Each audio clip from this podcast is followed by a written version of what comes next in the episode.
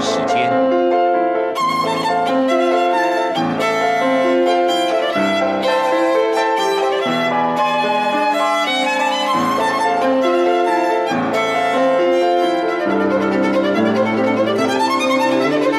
由天安门学生运动领袖王丹主讲。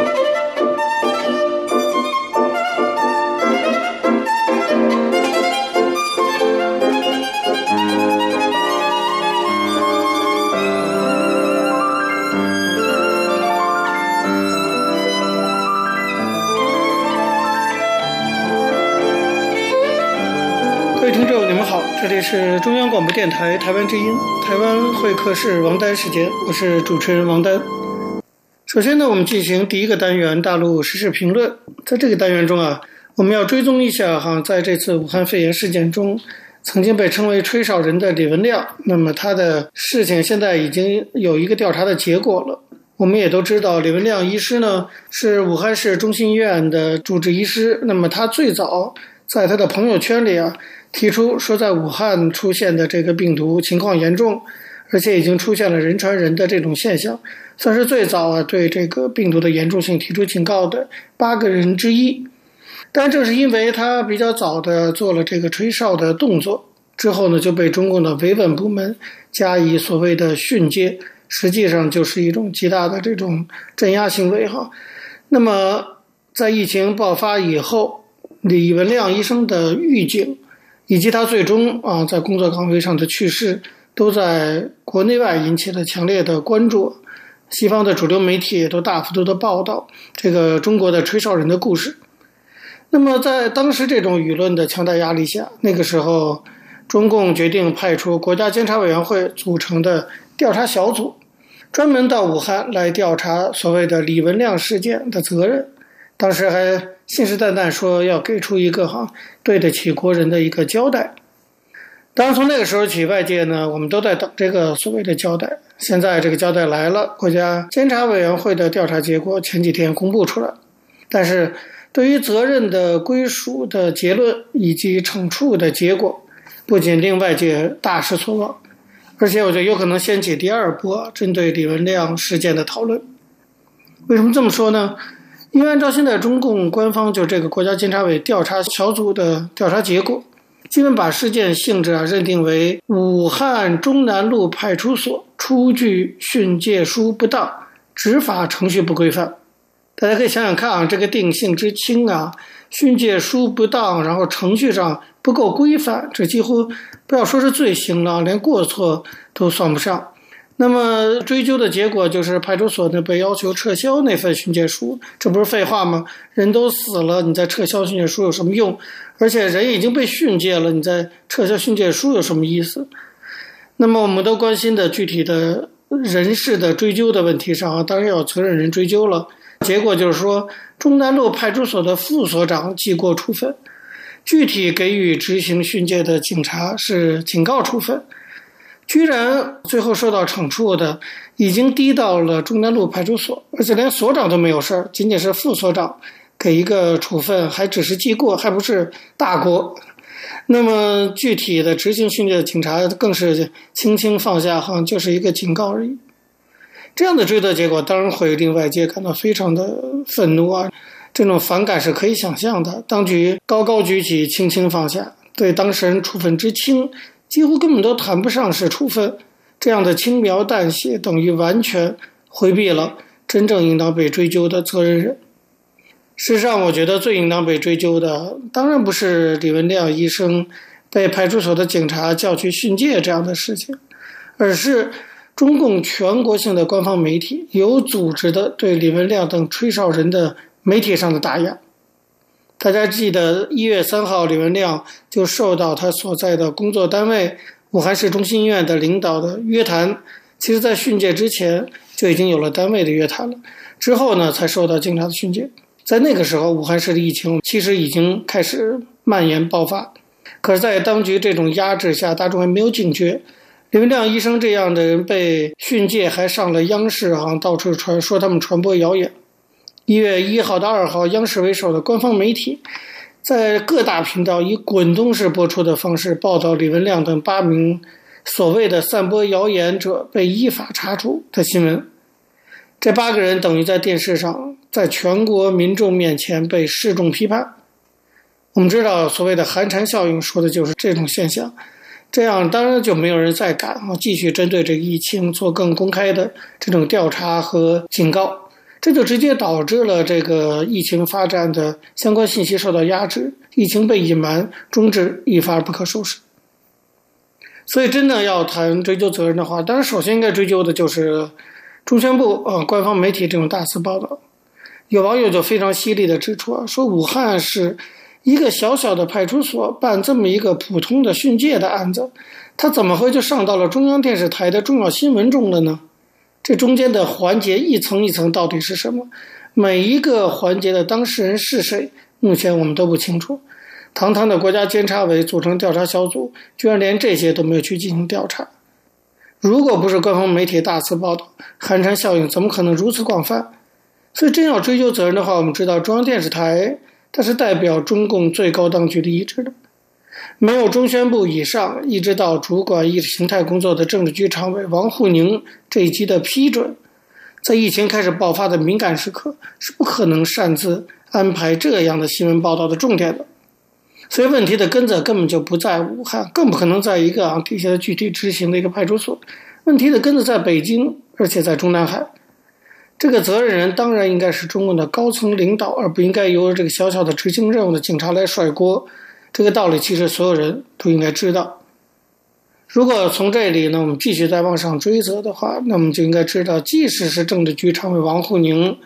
那么具体指导官方媒体宣传工作，他具有这样的权利，但是他的政策方向也是他的上级，那就是中共党魁习近平，中共中央总书记习近平所制定的。换句话说，即使习近平本人呀没有直接针对李文亮医生的案子下达具体的指令。但是大家可以想想看，如果不是二零一二年以来习近平上台以后啊，长期以来他就把维稳放在他所有的治所谓治国理念第一路、第一位的这样的一种思路，如果呢不是习近平一直公开主张要打压公民社会、钳制言论自由这样的长期政策，中国的言论管控怎么会如此严格？那么归根到底，李文亮医生被禁止发言的责任。我觉得，当然，一路我们应该追究到最高的责任人是谁，那就是习近平本人。但我们也知道，在今天中国的这种政治环境下，哈，事实上我们也没办法啊，让习近平本人去承担这相关的刑事责任和民事责任。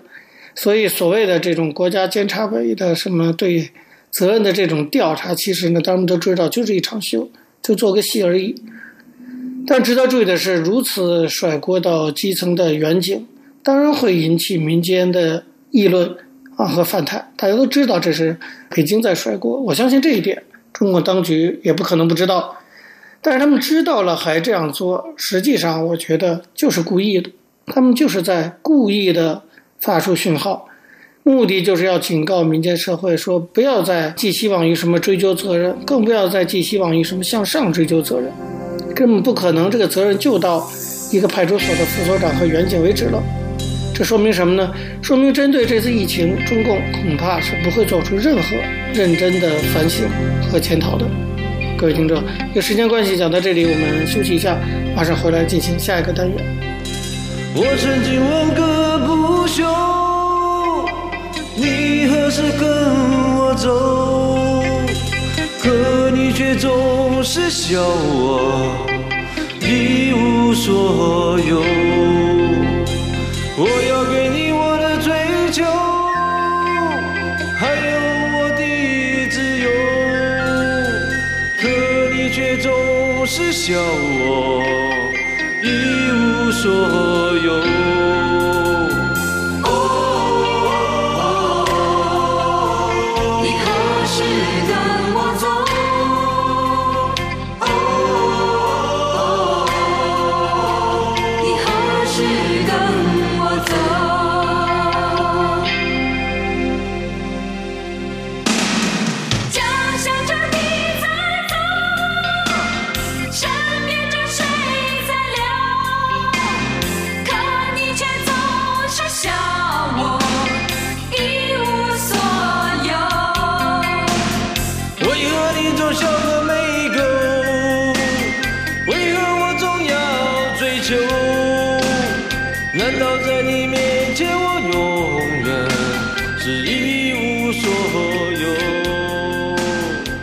位听众，你们好，这里是中央广播电台台湾之音，台湾会客室王丹时间，我是主持人王丹。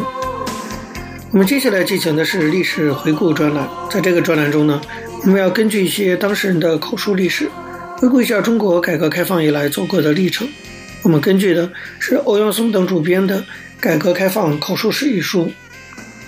那么从本周开始啊，我们要介绍中国改革开放中很重要的一个部分，就是加入 WTO、加入世贸组织谈判的大概的过程。那么这个过程呢，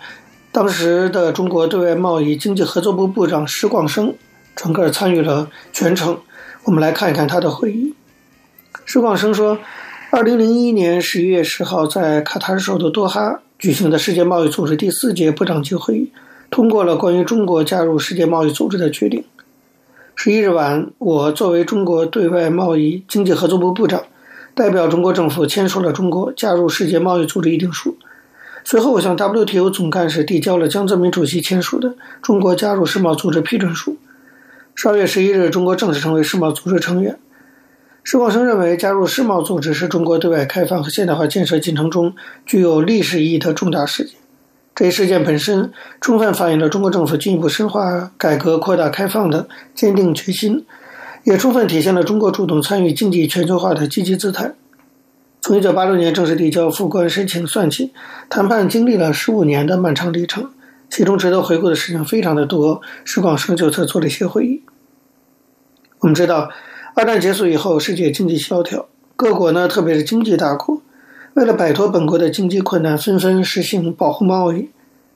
为了消除国际贸易中的差别待遇，促进国际贸易自由化，在联合国经社理事会的召集下，一九四七年十一月至一九四八年三月。在古巴哈瓦那举行联合国贸易就业会议，通过了国际贸易组织宪章，又称哈瓦那宪章。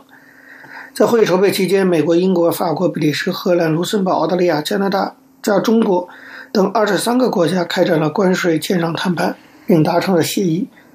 根据宪章的贸易规则部分，上述国家起草了关税与贸易总协定文本，并于一九四七年十月三十日签署了关税贸易总协定。比利时、加拿大、卢森堡、荷兰、英国和美国。还同时签署了《关贸易贸易总协定临时适用议定书》，同意从一九四八年一月一日起实施关税贸易总协定，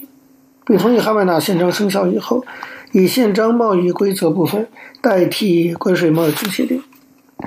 参加谈判的其他国家后来也陆续签署了这一临时适用议定书，但由于包括美国在内的大多数国家国内议会均未批准该宪章，关贸总协定只延续到一九九五年一月一号世界贸易组织成立。临时适用了四十七年。说起来啊，中国还是关贸总协定的创始缔约国之一。但一九四九年十月一日，中华人民共和国成立以后，撤退到台湾的国民党政府担心中共领导的所谓的新中国从关贸总协定中受益，所以于一九五零年宣布退出关贸总协定。应该指出，国民党当时虽然是根据关贸总协定规定的程序退出的，但是从一九四九年十月一日起。中华人民共和国这边认为中华民国已无权代表中国，其退出行为是非法的、无效的。所以在几十年后，中国加入关贸总协定，用的名词叫做“复关”，就是恢复。一九六五年，关贸总协定接受台湾当局派观察员列席缔约国大会的申请。在一九七一年十月二十五号，联合国大会恢复中华人民共和国的联合国的合法席位以后，一九七一年十一月十六号。第二十七届关贸总协定缔约国大会参照联合国二七五八号决议的精神，取消了台湾当局的观察员资格。按照国际惯例，当时中华人民共和国恢复关贸总协定的合法地位，应该是顺理成章的事情。但是中国自主决定不参加，当时的考虑主要是两点：一个是觉得这个关贸总协定是个富国俱乐部，当时联合国成员一百多个。关贸总协定才四五十个成员，多数是西方发达国家，中国没有必要去凑这个富国俱乐部的热闹。另外一点呢是说，这个关贸总协定是搞市场经济的，对当时中国来讲，市场经济就是资本主义的代名词。一九八六年，中国决定申请恢复关贸总协定缔约国地位，这个转变是怎么发生的呢？这绝不是哪一个人或哪个部门心血来潮，也不是什么权宜之计，而是把它作为推进改革开放进程的一项重大的战略选择，是中国现代化建设的内在要求。我们知道，二十世纪七十年代末，随着中国对外贸易的发展，和许多发展中国家参加了关贸总协定，中国政府开始重新认识关贸总协定的性质。特别是实行改革开放以后，随着中国对外经济贸易活动日益增加，外经贸工作在国民经济中的作用不断增强，因此迫切需要一个稳定的国际环境。所以，中国政府呢开始重视关贸总协定的重要作用。同时，国内经济体制改革不断向市场化发展，使中国初步具备了加入多边贸易体制的条件。一九八三年一月，当时的国务院作出决定，申请恢复中国关贸总协定缔约国地位。那时候的总理是赵紫阳，所以其实推动加入世贸组织的起始人就是赵紫阳。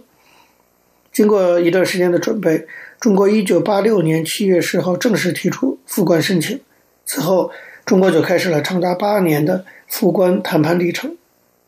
那么，由于少数国家的阻挠，中国复关没有达到目的。是在美国总统克林顿上台以后，调整了美国在中国加入世贸组织问题上的立场，谈判进程才有所加快的。一九九九年，中共中央国务院审时度势，做出了加快中国加入世贸组织谈判的战略决策。归根到底，这体现了中共深化改革、扩大开放的想法。一九九八年，新一届政府一上任，形势非常严峻，当时遇到全国水灾、亚洲金融危机等重大不利事件。中国经济发展受到很大的影响，当年 GDP 增长百分之七点八，出口增长近百分之零点五，其实这百分之零点五都来之不易。那个时候，中共中央国务院采取了很多措施，石广生作为外经贸部部长，可以说寝食难安，也是使出了浑身解数。在这种情况下，怎么来保民生、保可持续发展呢？还是要靠改革开放，所以加入世贸组织就成了一个重要突破口。当然，那时候经济全球化进程大大加快，也是中国加速谈判的一个重要动因。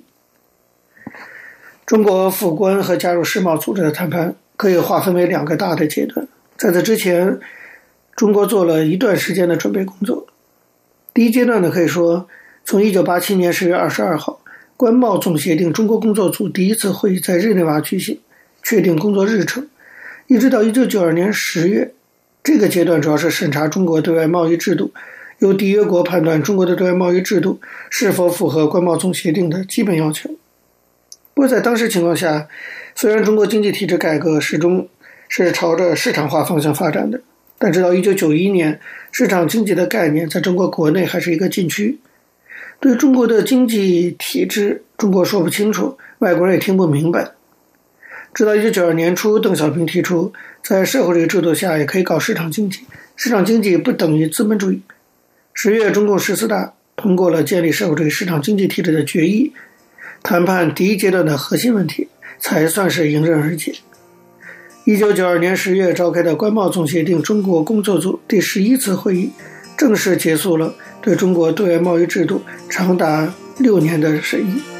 那么，开始进入到从一九九二年十月到二零零一年九月。的谈判实质阶段，也就是第二阶段。各位听众，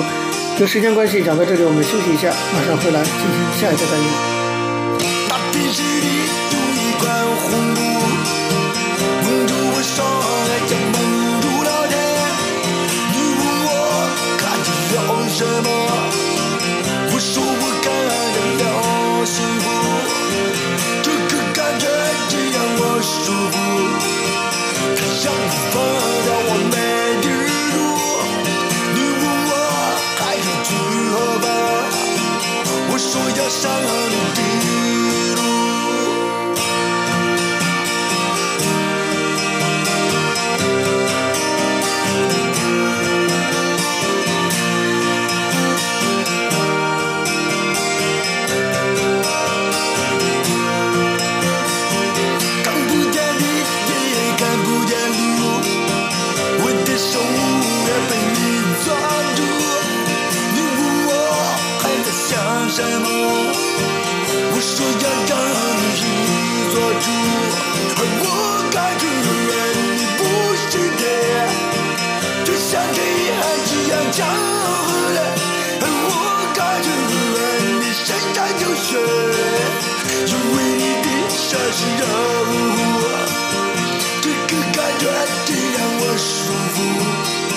各位听众，你们好，这里是中央广播电台台湾之音，台湾会客室王丹时间，我是主持人王丹。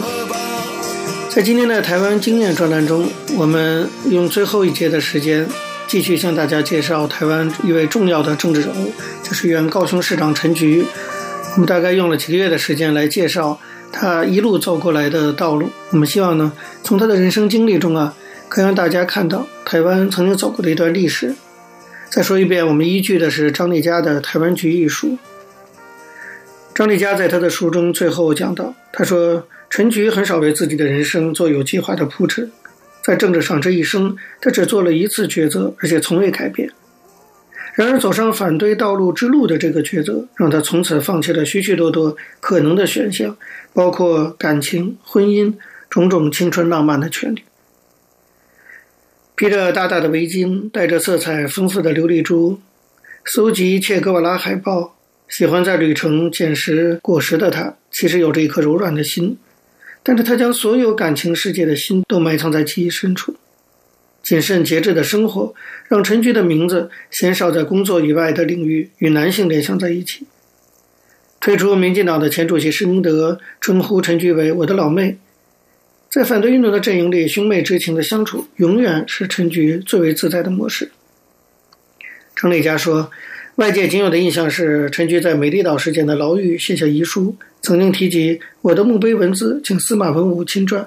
但他后来说，司马给我的是思想上的开导，因为许多好朋友几乎同时被捕，在面对侦讯的无助时刻，自然想交代他为我做最后的协助，这是人之常情，也是江湖道义。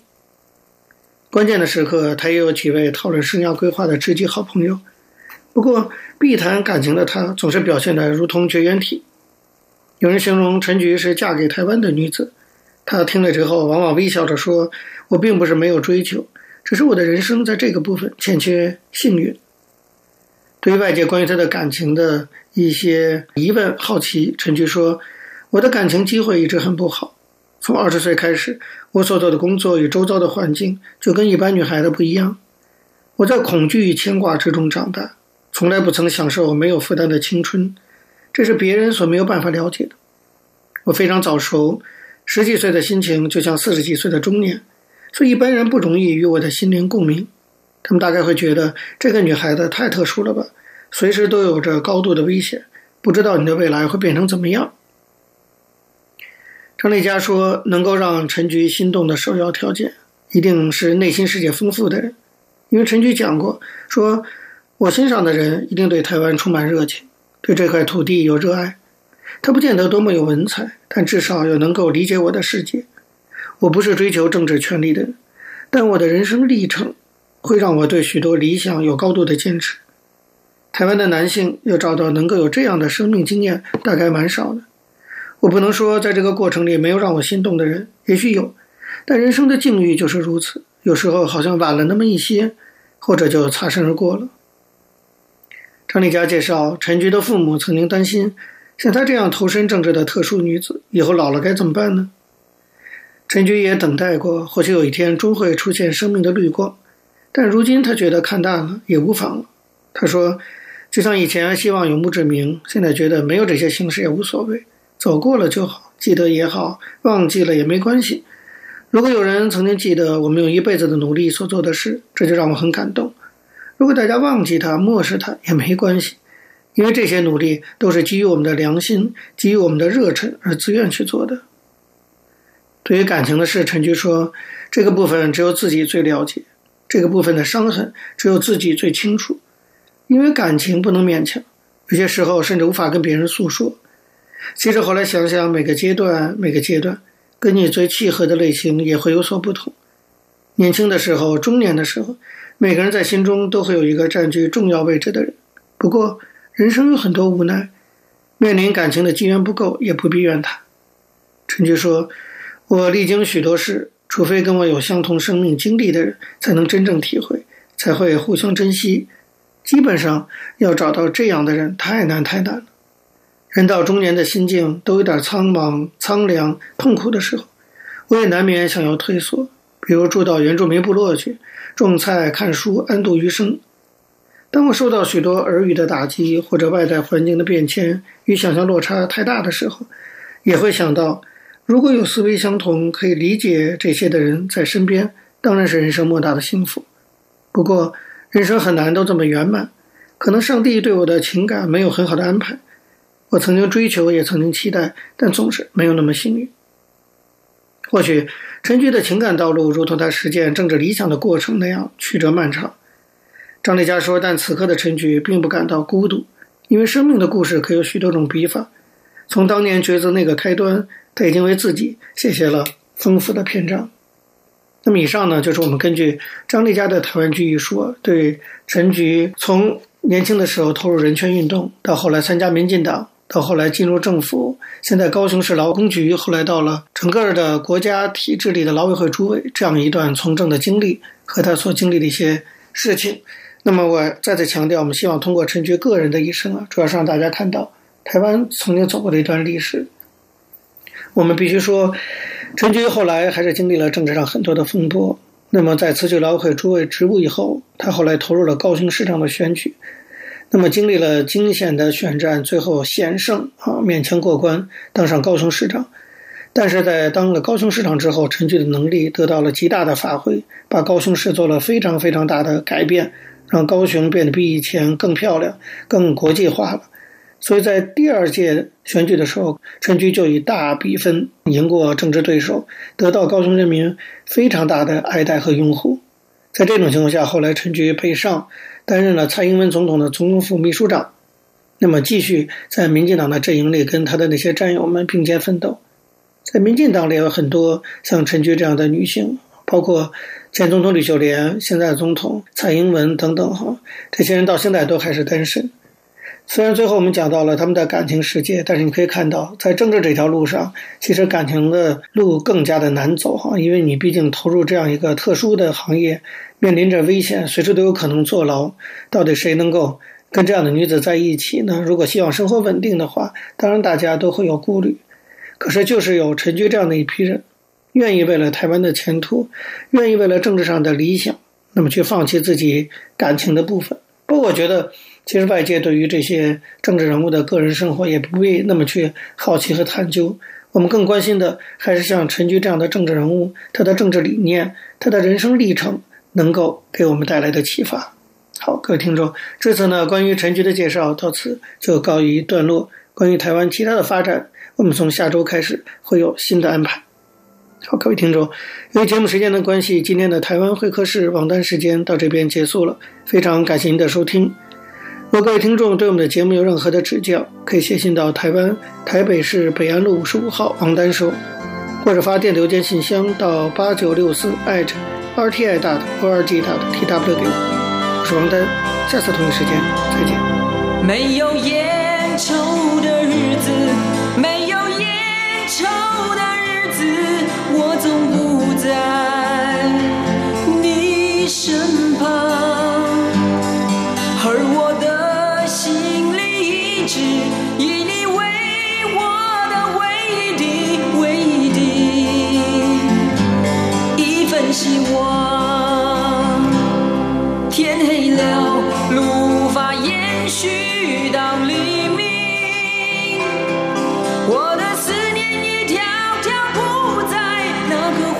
小镇的街头，